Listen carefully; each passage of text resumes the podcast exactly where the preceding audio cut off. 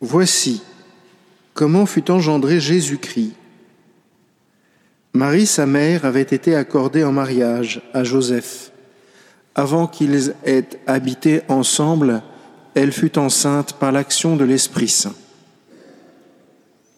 Joseph, son époux, qui était un homme juste et ne voulait pas la dénoncer publiquement, décida de la renvoyer en secret.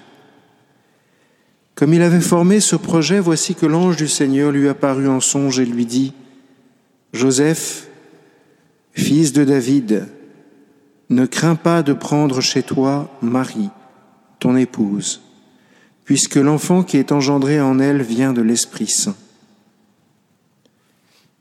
Elle enfantera un fils, et tu lui donneras le nom de Jésus, c'est-à-dire le Seigneur sauve car c'est lui qui sauvera son peuple de ses péchés. Tout cela est arrivé pour que soit accomplie la parole du Seigneur prononcée par le prophète. Voici que la Vierge concevra et elle enfantera un fils. On lui donnera le nom d'Emmanuel, qui se traduit Dieu avec nous. Quand Joseph se réveilla, il fit ce que l'ange du Seigneur lui avait prescrit. Il prit chez lui son épouse. Comme vous le savez, Joseph est injuste. Ça veut dire qu'il est parfaitement ajusté à la volonté de Dieu. Et donc, quand il apprend que la Sainte Vierge est enceinte, comme il est parfaitement ajusté à la volonté de Dieu, il ne doute pas une seule seconde de ce qui est en train d'arriver. Il a lu les Écritures, il connaît le prophète Isaïe, il connaît Marie. Et je ne sais pas si il sait qu'elle est Immaculée Conception.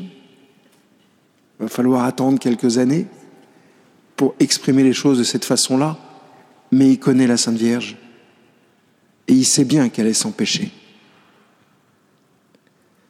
Alors, il a peur. Il craint d'être celui qui aura à protéger le Messie. Il craint d'être celui qui aura à élever le Messie. Il craint d'être celui par qui le Très-Haut passe pour que le Messie puisse se déployer et achever sa mission sur la terre. Joseph tremble. Mais il tremble pas à la manière du cheval de Turenne. Vous connaissez cette phrase Turenne qui s'adresse à son cheval et qui lui dit Tu trembles, vieille carcasse. Tu tremblerais plus encore si tu savais où je t'emmène tremble pas comme ça. Il craint Dieu. Il n'a pas peur de se tromper. Il pense qu'à cause du fait qu'il est pécheur, il aura du mal à être à la hauteur. Cette vie, c'est vraiment différent. Mais il me semble que si on est très réaliste dans cette période où nous attendons le Messie, nous pouvons, comme Joseph, nous revêtir du même sentiment où nous, sachant pécheurs, mais extrêmement réalistes, c'est-à-dire sachant que le Christ vient nous sauver, nous pouvons penser qu'il va falloir qu'il se passe quelque chose d'important pour être à la hauteur. Vous comme moi, nous sommes misérables, capables de pécher à une vitesse extraordinairement rapide. Mais le Seigneur vient.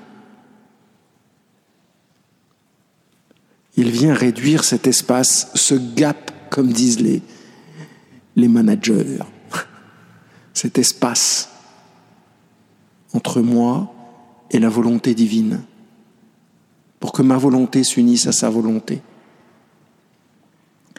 ne craignons pas, parce que Jésus vient.